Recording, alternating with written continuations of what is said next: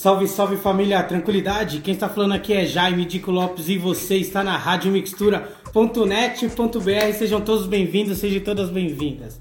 A Rádio Mixtura é uma rádio web do extremo sul da zona sul de São Paulo e vem compartilhando com o mundo a troca de conhecimento do dia a dia da nossa querida e amada periferia. Fazemos parte da nossa rede local, nacional e latina nossa comunicação é via áudio e tem o foco de, de trabalhar com os objetivos de, de desenvolvimento sustentável, através do conhecimento ancestral, usando as tecnologias de hoje para o futuro melhor.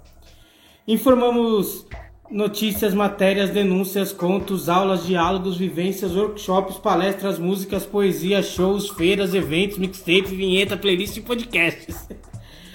Estamos localizados na Rua Batista Crespo 105, no espaço compartilhado da Agência Solano Trindade, que é um espaço maravilhoso. Eu faço um convite para vocês virem conhecer. É... Que está aqui perto do terminal João Dia, é... terminal Campo Limpo. E onde você vai encontrar ali o restaurante Organicamente Rango, da, da nossa querida e amada chefe Tianice, que é a matriarca da nossa casa também. Também você vai conhecer o Yoga de Quebrado e vários outros empreendimentos que estão ali na casa também. Vai conhecer o Festival Percursos que a gente faz, enfim. Chega mais, venha conhecer aí, super fácil chegar perto do Terminal Campo. A Rádio Mixtura teve a honra de ser contemplado com o edital VAI da Secretaria de Cultura do município de São Paulo. E esse projeto é um, é um esse, esse, essa, esse programa é um programa de valorização de iniciativas culturais era para ter acontecido em 2020, mas está acontecendo agora em 2021 devido ao que está acontecendo no mundo aí, né? Então, espero que esteja tudo passando, né? A gente sabe que ainda está difícil, né? Mas a gente está torcendo para que tudo dê certo aí e que a gente consiga sair aí vitorioso, tá bom? Bom, a, é, a rádio vai dialogar com a junção de 21 coletivos, iniciativas, parceiros, empreendimentos que fazem parte da nossa rede e que vão compartilhar conteúdos diversos para a programação que será bem ampla é, e terá temática nos temas indígenas, mulheres negras, LGBTQIA+, discotecagem de vinil, comunicação popular, futebol de vários, sustentabilidade, alimentação, cultura popular, feminismo, empreendedorismo, literatura, hip hop, fotografia, jornalismo, parto humanizado, roda de samba e cultura de quebrada. E é com uma grande alegria que convidamos você a curtir essa programação inédita. Bom, continuando aí a nossa, nossas transmissões agora, agora é com Samba Sampa. A plataforma Samba Sampa é uma ação idealizada pela jornalista Maite Freitas. E há nove anos é, articula os coletivos sambistas e artistas, tendo como um ponto de partido o protagonismo das mulheres negras no samba. A jornalista Maite Freitas convida para um, para um bate-papo sobre produção cultural para samba com Jussara Salles. A paulistana é produtora cultural, iniciou a sua área é, fotográfica em organização de exposição, workshop, palestra de, de 1996 até 2003. Trabalhou como labo, laboratório motorista, me corrija se eu estiver errado, fotográfica no Sesc Pompeia. Em 2012 fundou a sua, a sua própria produtora, Cabeça de Negra, que tem como um foco a divulgação e a preservação da cultura negra e suas diversas linguagens, entre elas o samba. Entre seus projetos, dedica à comunidade de samba biográfica do samba Sotaques do Samba, enredo do meu samba além de trabalhar com os artistas Wilson das Neves, Alindo Cruz e Arlindinho. Que sucesso, hein? Maravilhoso. Bom, acredito que as duas já devem estar aqui e eu vou ter a honra de convidá-las, elas a... Salve Instagram, ajuda a gente. Oi. E aí, mana? Tava te assistindo e de repente não entrei. pois é. Será que a Amanda já chegou? Acho que ela tá aqui, mas não tá, ah, apareceu. Tá chegando, deixa o Instagram estabelecer o sinal. E aí, Maite, que da hora, hein? Mais uma, hein, mana? Muito obrigado. Nossa, meu, cada live é uma novela, gente. É capote em cima de trupico, pelo amor de Deus. Pois é, mas vai, vai ficar um registro bem bonito. Será que ela tá. Eu, eu acho que ela tá conectando. Eu entrei com meu perfil pessoal porque eu não tô conseguindo acessar pelo, pelo meu celular o Samba Santa. E aí eu achei melhor entrar pelo pessoal, tá bom? Tranquilo. Você tá ouvindo a gente, mana? Será que a. Ju. a Sara tá escutando a gente? Ela tá conectando aqui pra mim. Pra você já apareceu? É, pra mim tá... ela aparece, mas vai embora. Talvez, eu não sei se é o caso dela sair novamente, se ela puder e entrar novamente. Talvez o sinal da onde ela tá não esteja que acontece na hora da live, né? Internet tá... Opa, tá alguma coisa dando aí, mano, ó. Meu Deus, o que é isso? Vixe, Maria, mano. Me chama novamente, vou chamar. Tá. Vejo Sara, vem com a gente. Oi. Ah, Oi. Opa! Até que enfim, consegui. Maravilha. É, poxa, eu vou deixar vocês aqui para fazer esse bate-papo. Tá que bom. honra, muito obrigado aí, Maite, por ter convidado a Jussara também. Obrigado por todo esse movimento que a gente está fazendo junto. E eu estou bem atento aqui com essa conversa maravilhosa que vai ser agora. Eu que agradeço. Obrigada. Até viu? já. Parabéns. Nós. Tchau. Amiga, e aí? Como estamos? E aí, querida? Obrigada, viu, pela, pelo convite. Fiquei muito feliz. Você sabe que eu sou sua fã. E agora fã daquela sua filhota que eu tô louca para encontrar e apertar ela. Eu, eu quero muito levar ela num show de samba. E eu espero que seja um show produzido por você. É... Ah, ah, olha, nem vamos falar certeza. de fã, porque eu de fato é, enfim, sou, sou uma admiradora do seu trabalho e faço, estou tentando fazer a sua escola, sabe? E aí quando Ah, poxa, muito obrigada. O pessoal da Rádio Mistura me chamou e falou: "Ah, todo mês uma pessoa para para conversar, tudo". Falei: "Cara, eu quero muito conversar com a Jussara, porque eu acho que, enfim, né, você trabalha com o Ney Lopes, trabalha com a Lindo Cruz, mas você é uma mulher negra que está aí dentro desse universo do samba, pensando uma gestão, pensando uma produção, já fez vários projetos que são referência. Eu falei, cara, é muito importante também a gente ouvir, né, que está nos bastidores, uhum. no bastidor da produção, né, que também às vezes a gente esquece que sim, tem alguém sim. que está pensando nisso, no, no caso aqui é essa mulher que é incrível e que enfim, depois eu conto como é que eu cheguei no seu nome. A primeira vez que eu ouvi seu nome, que eu falava, ah, eu quero muito conhecer ela. E aí, organicamente, o, o, mundo, o samba foi nos trazendo para perto, né? Foi nos unindo, é. né? O samba tem isso, aproxima, né? Ju, conta, como é que você hum.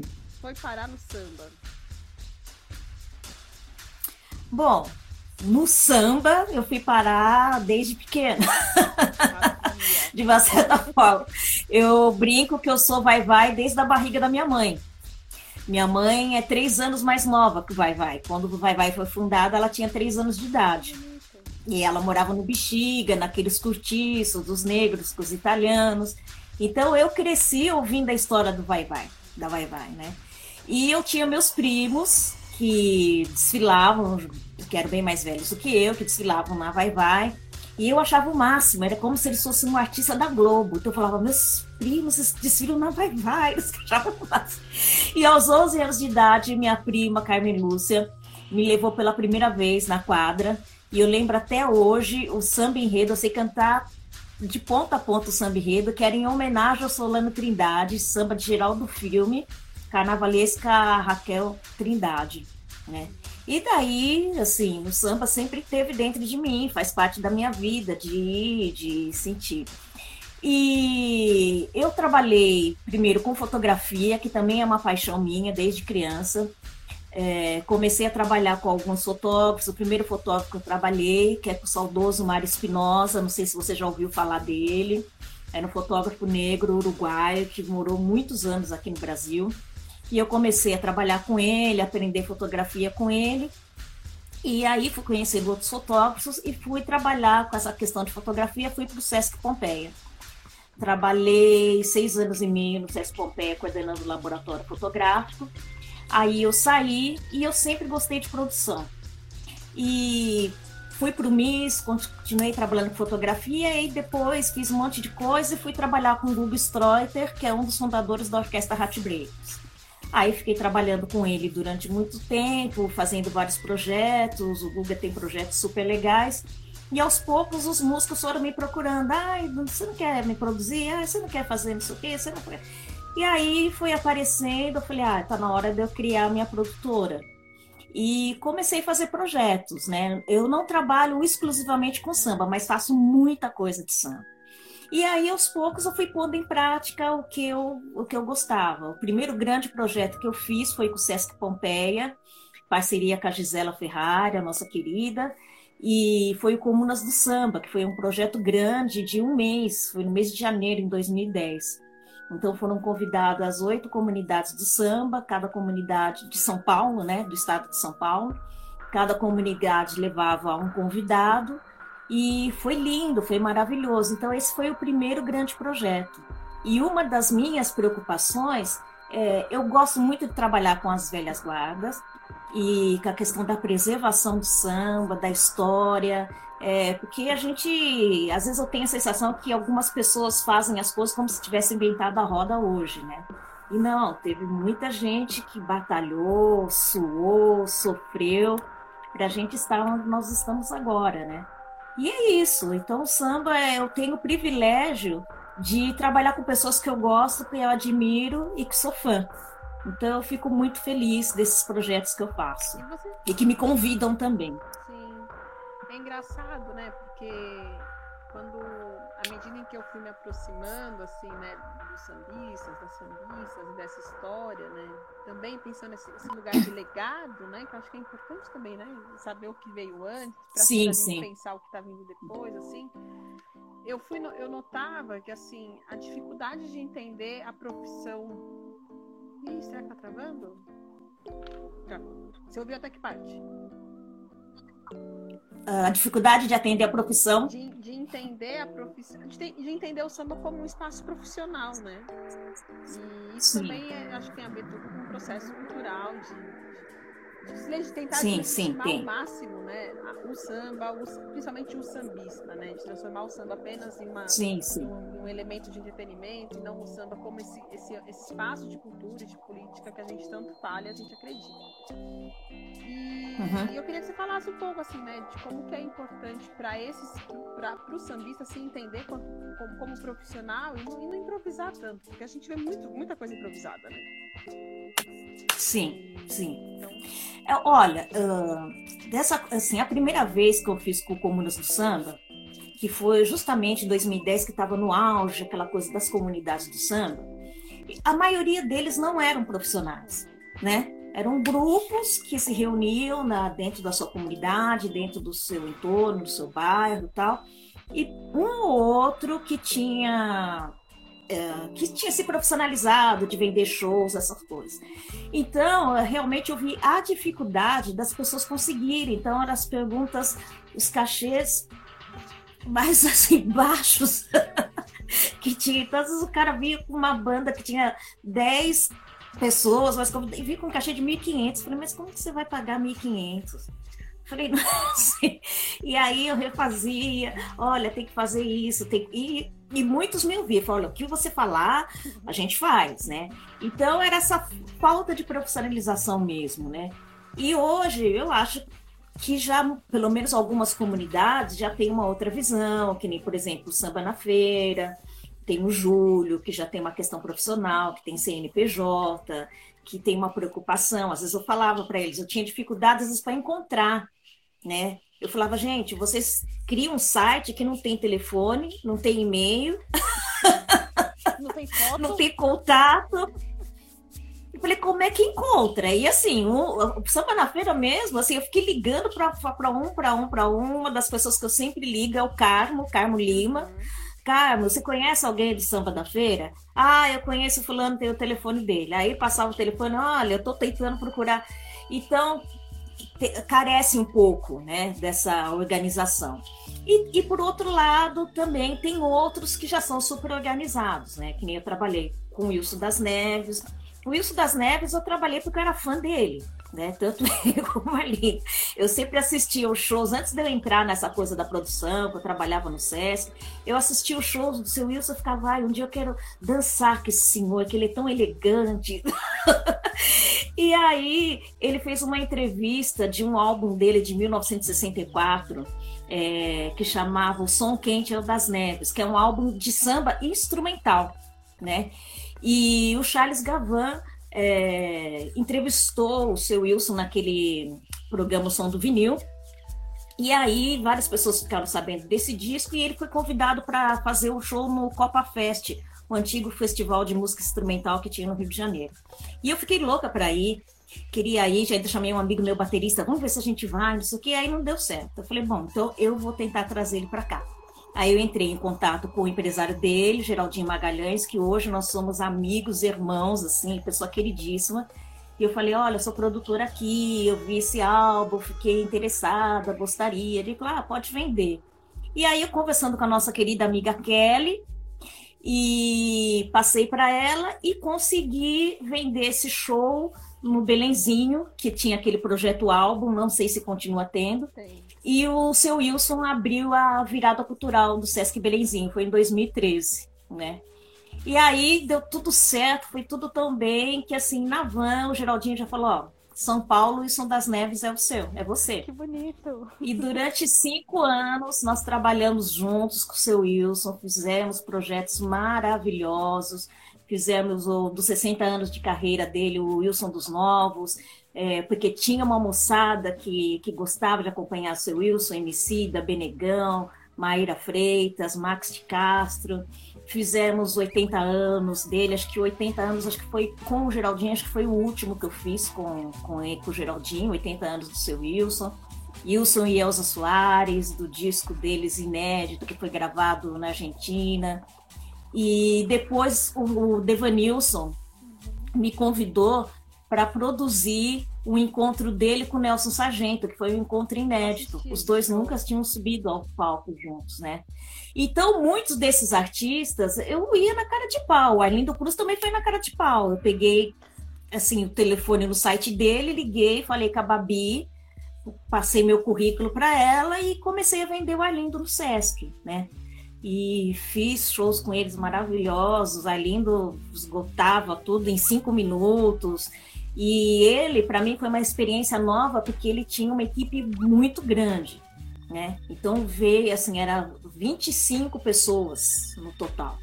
Então, para mim foi novo trabalhar com muita gente, de ter um assistente comigo, porque eu, na verdade, sou sozinha, né? Eu que faço tudo, eu que bolo, eu que vendo, eu que faço pagamento, eu faço tudo, né? Que não é bom, né? É, mas, assim, no momento é o que faço. Mas eu sempre chamo algumas pessoas para trabalharem comigo, de assistente, assim, umas coisas pontuais que dão certo. Então, muitos desses artistas foi na cara de pau. Agora, os outros projetos, assim, surge de repente alguma coisa que eu vejo na televisão falo, nossa, podia fazer uma coisa assim, assim, assado, né? Que foi do caso do enredo do meu samba. Né? Que eu vi o Martinho da Vila contando uma história de um samba que ele fez para Vila Isabel tal. Eu falei, poxa, podia fazer uns, um projeto para cada sambista, dizer que enredo que toca mais o coração dele, o que, que ele quer tal. E aí eu fiz um enredo do meu samba que foi lindo, com três sambistas do Rio e três de São Paulo. Do Rio foi o Wilson das Neves, Monarco, é, Tantinho da Mangueira, de São Paulo, Ideval Anselmo, Tobias da Vai Vai e o Marco Antônio de Vila Matilde. Foi, foi lindo. Ah, e com a orquestra Hatbreakers, a orquestra Hatbreakers que foi a base, com o Google Streuter, e, e foi lindo. E assim, então vai surgindo essas ideias, eu vou fazendo, fico super feliz porque é, eu faço com os meus ídolos, né? As pessoas que eu sou fã, que eu adoro, eu acho isso um privilégio. Trabalha com amor, literalmente? Sim, sim, sim. Não, não vou dizer que, que é fácil. Lógico que tem dor de cabeça, tem problemas, pepino, não, não tem como. Mas, assim, quando é uma coisa que você gosta, você resolve, resolve melhor, é, flui melhor, né? Então, é, é isso. Esses projetos, assim, vão surgindo, algumas as pessoas convidam, Ney Lopes, né, tudo. Nossa, é, é muito bom. Eu fico muito feliz. E eu você contar como foi surgindo. E você dançou com isso das Neves? Menina, você acredita que eu não dancei com o seu Wilson? Eu falei, gente do céu! Só faltou isso. Mas assim, nós criamos um laço é, muito forte. Muito forte. Eu acho que até todos os músicos que tocaram com o seu Wilson, a banda, a gente fala dele todos os dias, né? Então o seu Wilson ficou como se fosse meu pai de coração. Então eu, eu ligava para ele no dia dos pais, Natal, ele me ligava para saber como eu estava, perguntava da minha mãe. Eu fui na casa dele, almocei na casa dele, consegui levar minha mãe. É, foi uma pessoa que foi além além de, de, de um artista que eu trabalhava, né? É, realmente eu criei um amor muito grande pro seu Wilson. E esqueci de pedir para dançar com ele história do, de dançar com Só faltou isso. Um conto, né? Você pode escrever sobre isso e a gente publicar Nossa. nos próximos sambas escritos. É. Nossa, mas tirei várias fotos com ele e acompanhei ele na, nas Olimpíadas, que foi emocionante. Ele na, na abertura das Olimpíadas, encerrando com um menininho dançando com ele. Do outro lado, Gil e Caetano. É, fui acompanhar, fui sair de São Paulo só para acompanhar numa escola de samba, de grupo de acesso que ele que homenageou. Então, assim, sempre que eu podia, assim, em momentos especiais, eu estava lá, fazia às vezes bate volta, mas eu ia, ia com muito prazer, com muito prazer mesmo. Que lindo, que bonito. Você falou de uma. Você fotógrafa, é fotógrafa, né? E trabalhou é, eu não me considero bem fotógrafa. Fotografei por um tempo, mas eu era mais, pro, mais produtora do que fotógrafa mesmo. A questão, a imagem é uma grande questão, né? E esse acervo fotográfico, esse, esse, essa, esse registro da preservação da memória através da, da, fotografia é uma grande questão, né? Para, nós, para a população Sim. negra, mas eu vejo também que para o uhum. como um todo, tanto que às vezes a gente está fazendo alguma coisa, pede uma foto, aí tipo, não tem uma foto boa. Como que você vê isso? Uhum. Como você acha que a gente pode contribuir mesmo, né? Nós que estamos aqui, né? a gente que pensa projetos para preservação de legado, enfim, como que você acha que dá para a gente contribuir? E como que podemos todos nos engajar fazer esse grande banco de imagens sambistas de pessoas ligadas do samba? Olha, tem um, uma, um fotógrafo maravilhoso que eu acho que você deve conhecer, que é o Marco Aurélio Olímpio, né? Você conhece? Então, ele tem um acervo gigantesco, né? E todos os shows assim que eu achava que era do interesse dele, principalmente esses, esses shows que eu fiz, isso das neves, o enredo do meu samba, o Marco Aurélio, ele acompanhou é, desde os ensaios. Né? Ele, ele ia, ficava lá no estúdio, ele falou, posso acompanhar os ensaios? Você pode, mano. Ele acompanhava os ensaios, nos bastidores, camarim, os shows, é, outros shows que eu falava, ó, oh, vou fazer ali, vou fazer isso. Sempre que ele podia, ele ia, ou quando ele não podia, ele chamava. É, eu, particularmente, eu sempre que, a não sei quando a grana é pouquíssima, muito baixa, mas eu sempre reservo uma graninha para registrar as produções que eu faço que é uma forma de eu ter os meus registros também e ter um currículo. Agora, o que eu acho que a gente tem que, tem que ter um. Uh, como fala? Criar um círculo de profissionais, né? Então, ah, eu conheço um fotógrafo, eu conheço uma equipe técnica, eu conheço. E essas pessoas se unirem, que é uma forma até de ajudar também esses artistas. O seu Wilson, ele tinha várias, por exemplo, tem alguns artistas que já têm é, que já, já são mais profissionais, como no caso do seu Wilson, ele tinha o Geraldinho Magalhães, que é um empresário há mais de 30 anos, e que já tinha toda essa preocupação, produzir os discos dele, de tirar foto, de fazer ensaios. sabe? De ter registros, de filmar.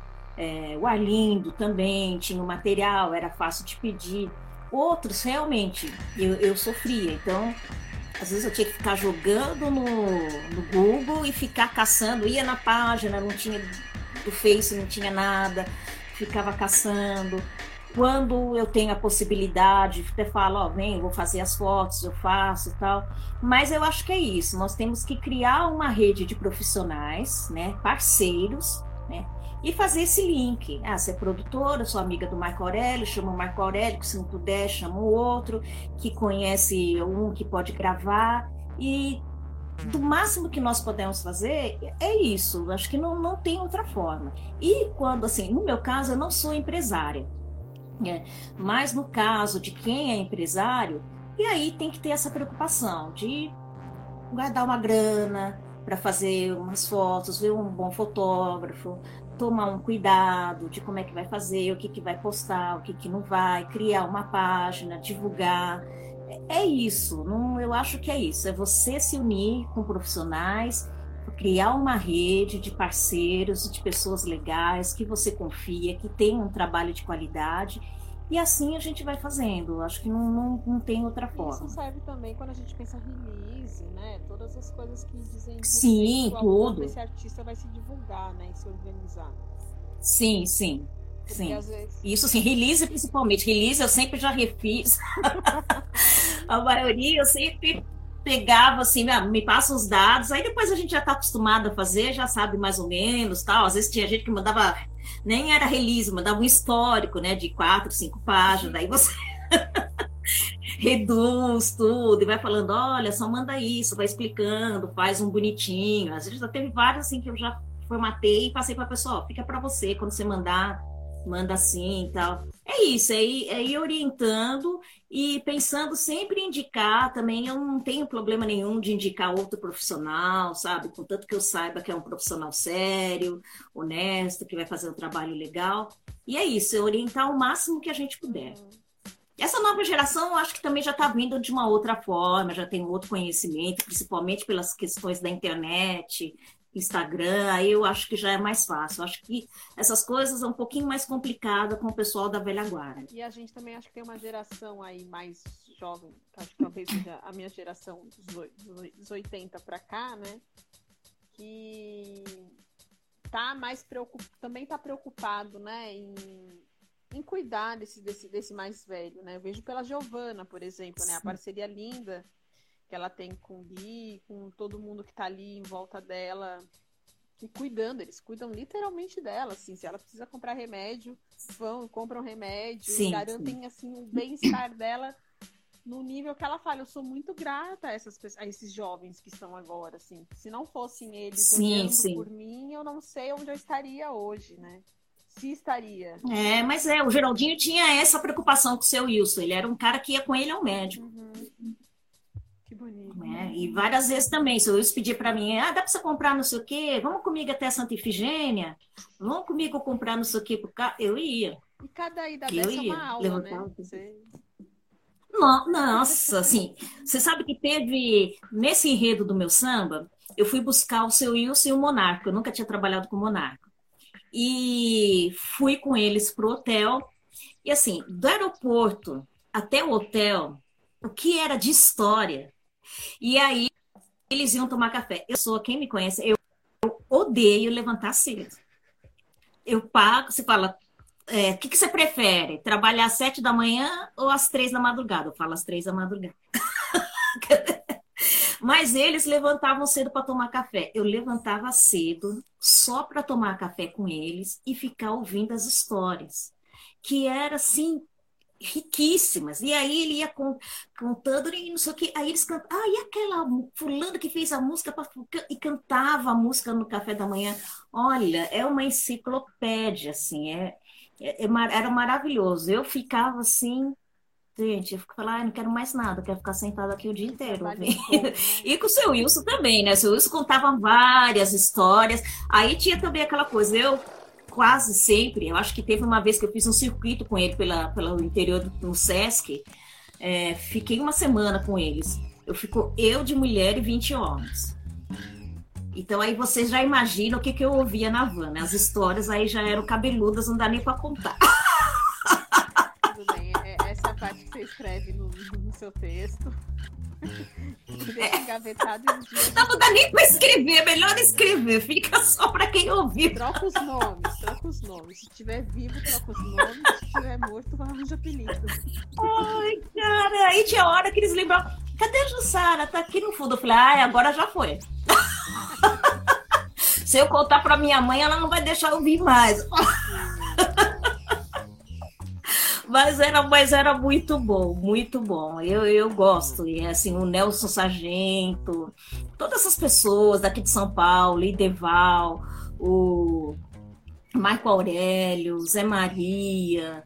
É, nossa, mesmo o Arlindo, nossa, o Arlindo foi sempre muito carinhoso comigo, muito querido a Babi, esposa dele. Depois eu fiz alguns shows com a Lindinho, que também foram sucessos.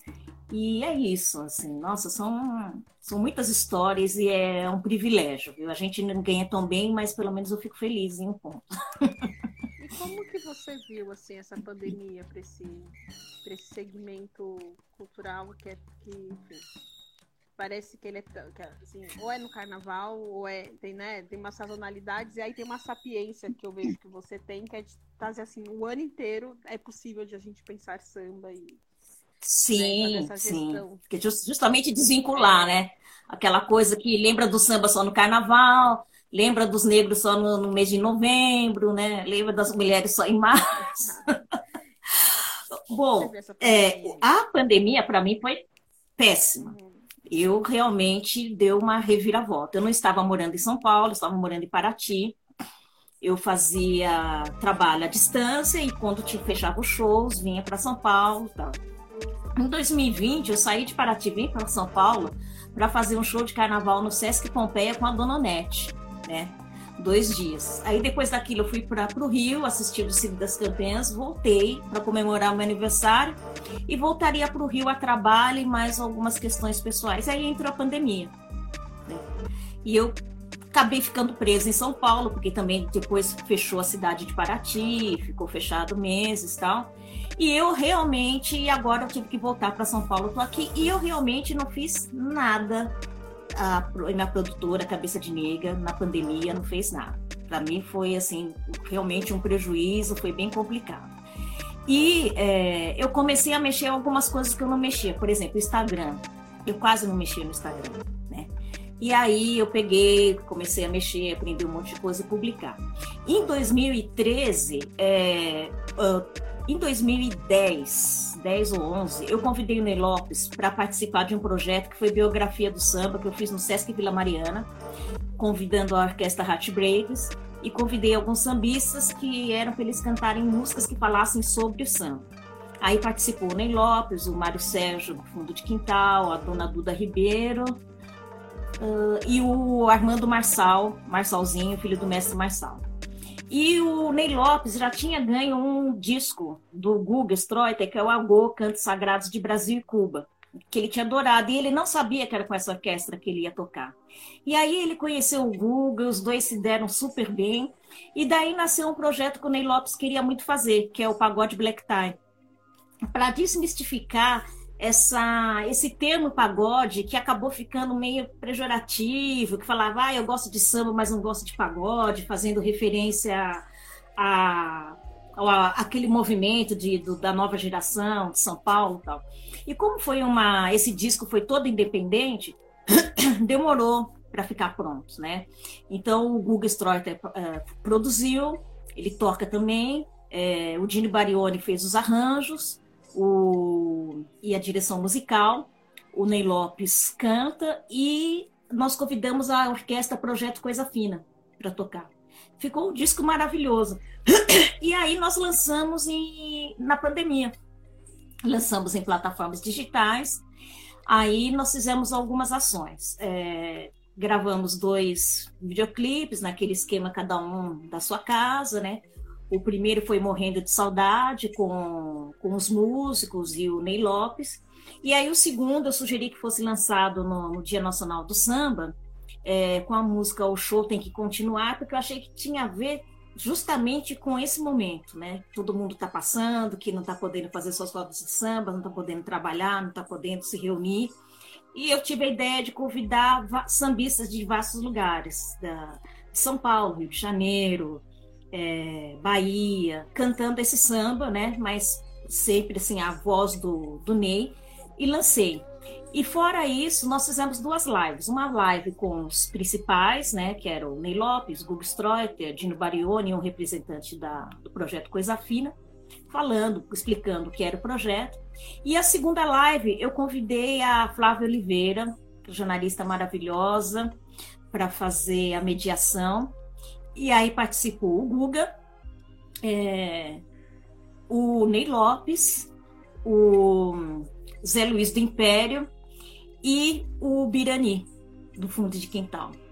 E foi a última aparição do Birani ao vivo.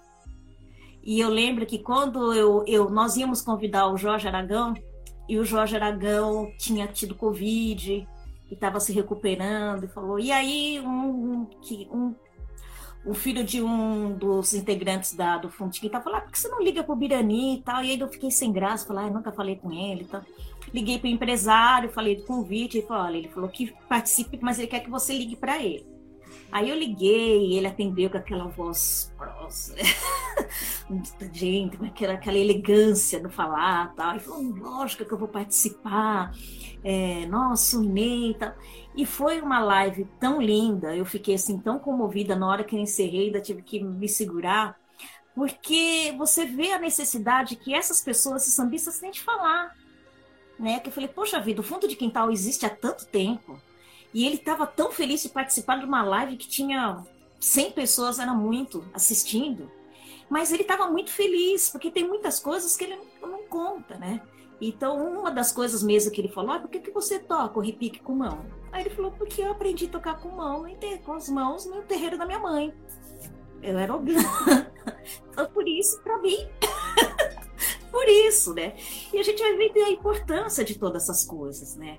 E realmente, nesse momento, muita gente, sabe, que, que tá ferrada. Eu mesmo fiquei ferrada, né? Mas graças a Deus eu tenho amigos, tenho famílias que, que tive onde me abrigar, mas a gente sabe de pessoas, outro dia mesmo, eu vi um sambista rifando, assim, um instrumento dele que você ficava super triste, toquei com não sei quem, toquei com fulano, né?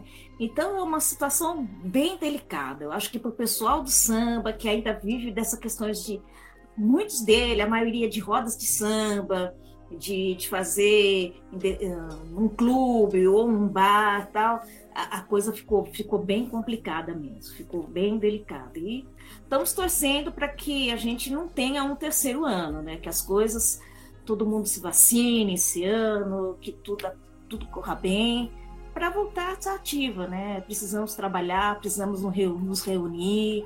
O samba também é político, o samba é denúncia, o samba colhe, o samba cura é, faz parte da nossa história, é, o samba é negro, né? então a gente tem que batalhar pelos mais velhos, pelos mais jovens, pelas mulheres no samba, que é uma dificuldade, muitas coisas.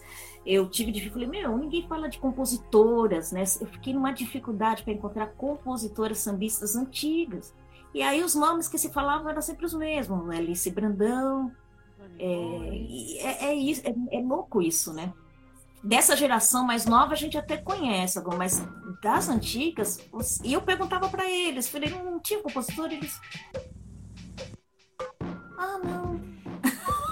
Não lembro, a gente lembra das pastoras, mas não fala, né? E é uma coisa também, é você até acho que nas suas pesquisas, acho que você deve ver isso também, né? O processo de apagamento de autoesquecimento ele é um processo construído politicamente, né, historicamente muito é um projeto que deu muito certo, né, um projeto infelizmente de, de país assim que não deixa com que a gente tenha a nossa memória. Imagina que a Dona Ivone Lara vai ganhar uma estátua, né, na Tijuca. Agora imagina se em São uhum. Paulo a gente tivesse uma rota, né, onde tem as escolas de samba, onde eram os portões, né, com as, com as nossas matriarcas ali, com os nossos patriarcas também, com os nossos Sim. homens do samba, ali, né? Toda a comunidade recebendo esses monumentos, que lindo seria, qual seria o impacto, né? De poder ocupar a história, ocupar a rua com a nossa é. história, né? E poder se reconhecer nela. Sim.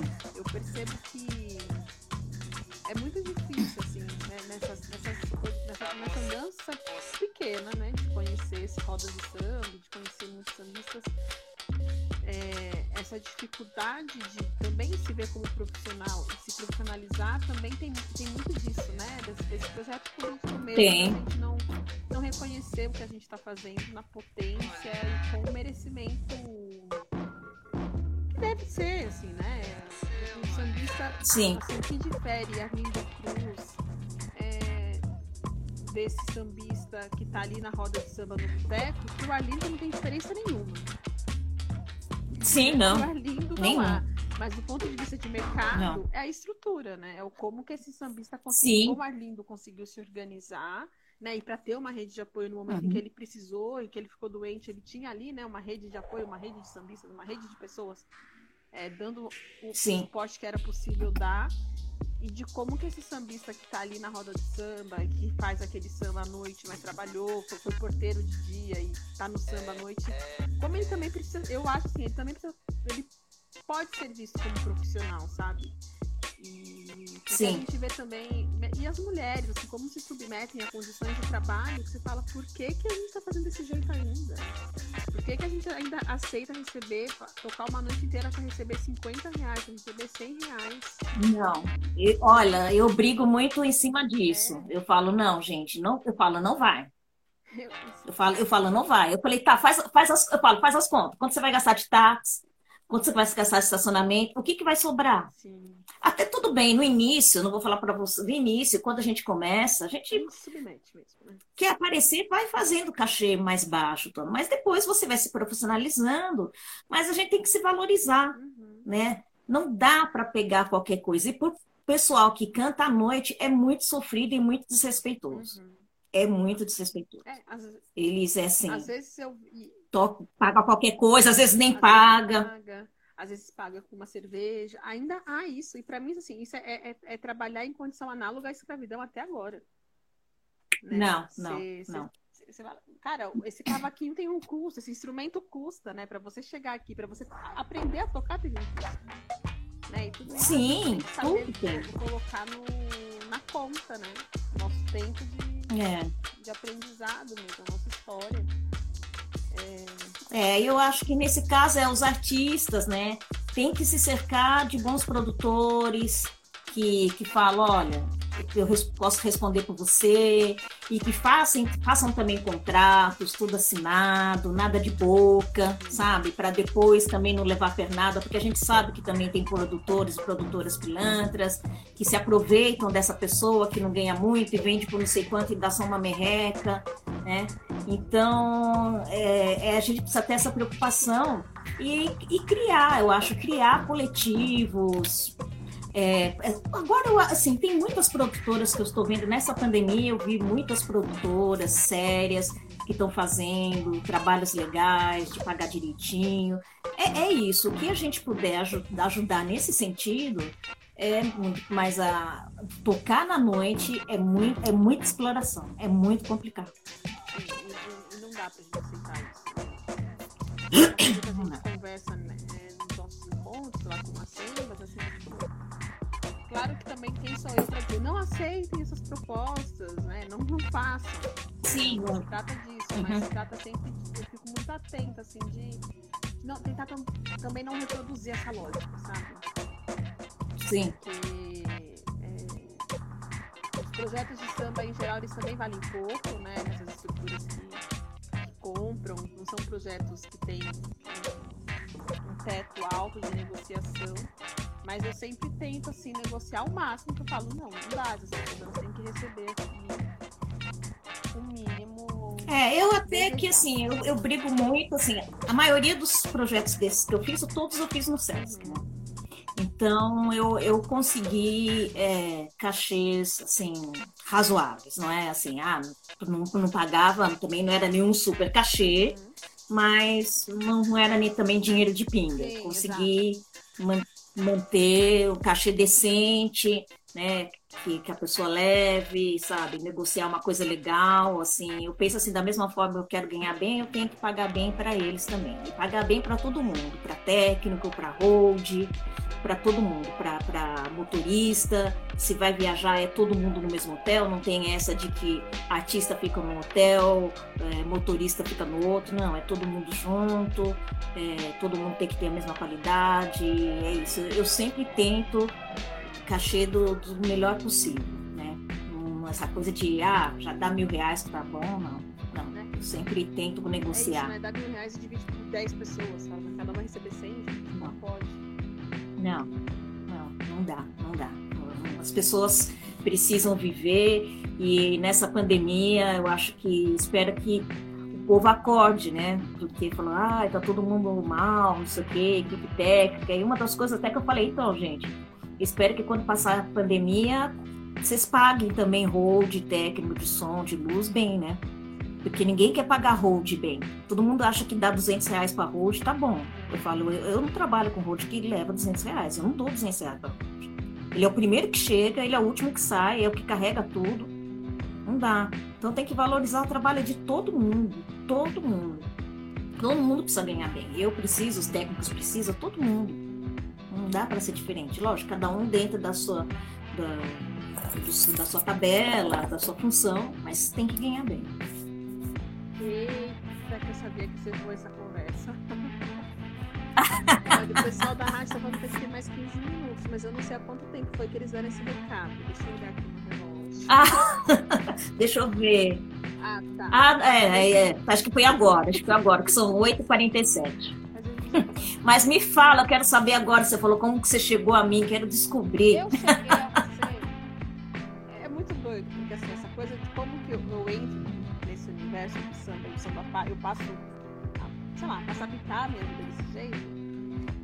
Foi por causa de um insight que eu tive numa roda de samba com o pessoal do Monte Azul, com, com o pessoal do Dico. E aí ali eu olhava para aquela roda e falava, gente, que coisa surpreendente. Tem alguma coisa que acontece aqui que eu quero entender. E aí foi quando eu comecei as histórias da samba conversação. E como era importante, assim, há nove anos atrás também, o que eu mais ouvia do samba é que, nossa, que legal esse espaço que você está dando pra gente conversar, pra gente falar a nossa história. Eu pensava, mas gente, como isso não acontece sempre, né? Isso tem que acontecer, né? Fora da roda de samba, na uhum. verdade, né? Porque a roda de samba é uma grande contação de sim, história sim. também.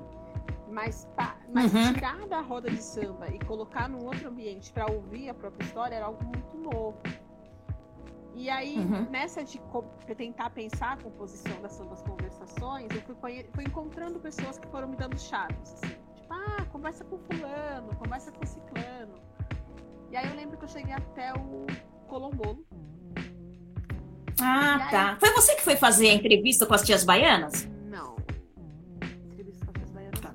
Cheguei a estar com elas, mas não, não as entrevistei. Tá. Mas foi bem naquela uhum. época ali que tinha acabado de sair o disco, né?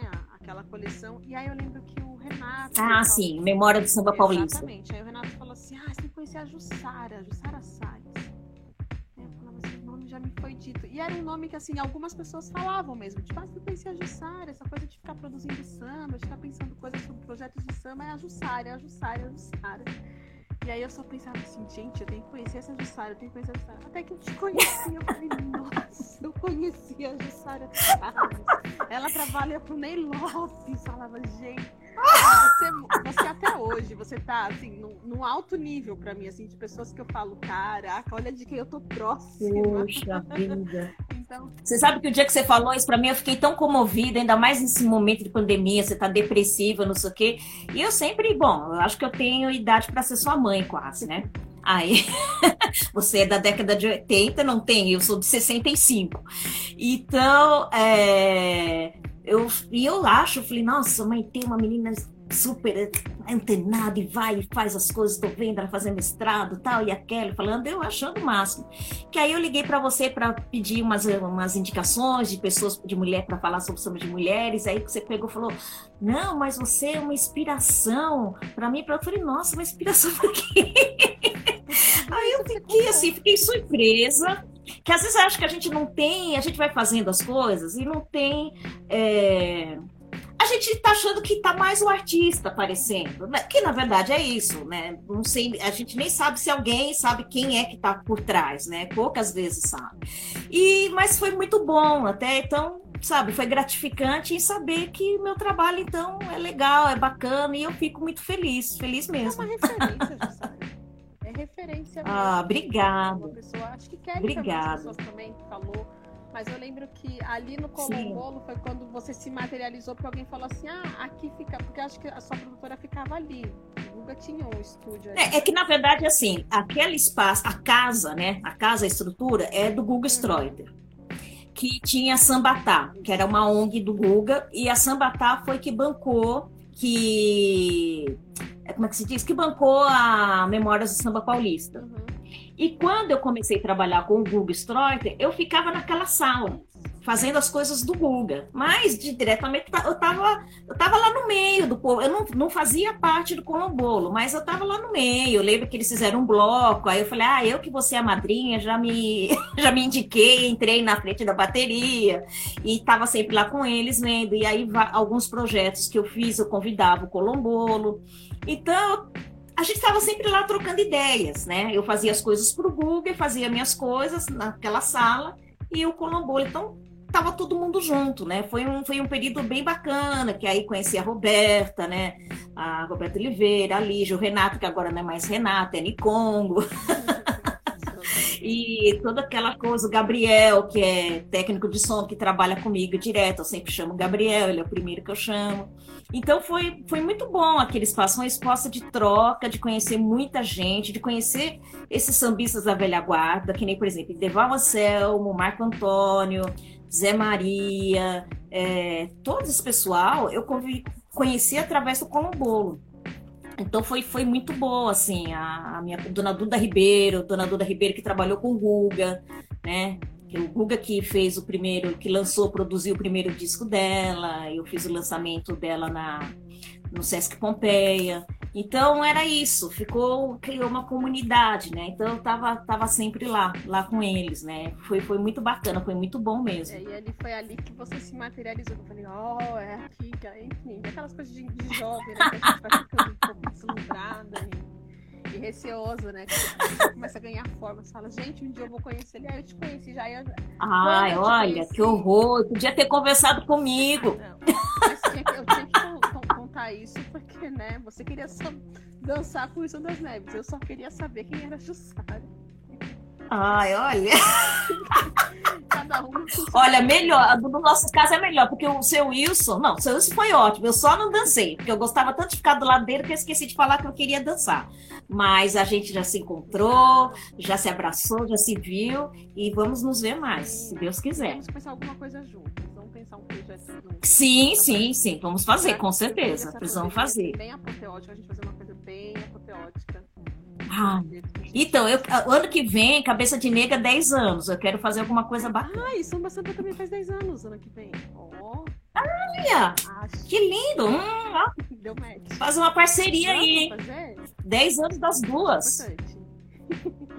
Podemos pensar, hein? Eu tô falando sério, eu eu Eu também, eu também tô. Eu também estou falando sério. Eu completa 10 anos em abril. Em agosto. Ah, mas tudo bem. O aniversário é o ano inteiro, 10 anos de aniversário. Mas no mês 4 até no mês 8, tá ótimo. A gente compra champanhe pra comemorar. Não, vamos comemorar, vamos sim. Vamos depois a gente vai conversar, vamos pensar fazer um negócio bem bacana. Vamos sim. Ó, gente, agora, agora já tá dando a hora. Quero te agradecer. Agora tá, tem seis minutos. Seis minutos. Então é isso. Muito obrigada por topar vir aqui, por nos trazer todas essas histórias e pra gente já deixar aberto aí caminho pra gente fazer coisas juntas. Então, se você quiser encerrar. Achei, agradeço a você. Parabéns pelo seu trabalho, também sou sua fã, acho maravilhoso. Quero dar um parabéns pro Dico, por esse projeto, por essa rádio. Fiquei feliz. O Dico também era uma pessoa que eu encontrava lá na, na Sambatá, a gente se cruzava. E fico muito feliz que esse pessoal está nativa, e é isso mesmo, a gente tem que ir fazendo as coisas, as coisas acontecerem. Feliz com as pessoas que estão compartilhando isso. E vamos em frente, saúde para todos, vacina para todos e todas, que a gente entre em 2022 com muita axé. Obrigada, viu, querida? E dá um beijo naquela fofa, que eu tô louca para pegar ela no colo, dar uma mordida nela, que cada vez que eu vejo aquela menina no Instagram. Eu vou te mandar uns vídeos, umas coisas em off que eu não posso, que você vai, você vai derreter. Manda sim, pode mandar. Tá beijo, Ju. Beijo, beijo, querida. Até mais. Obrigada.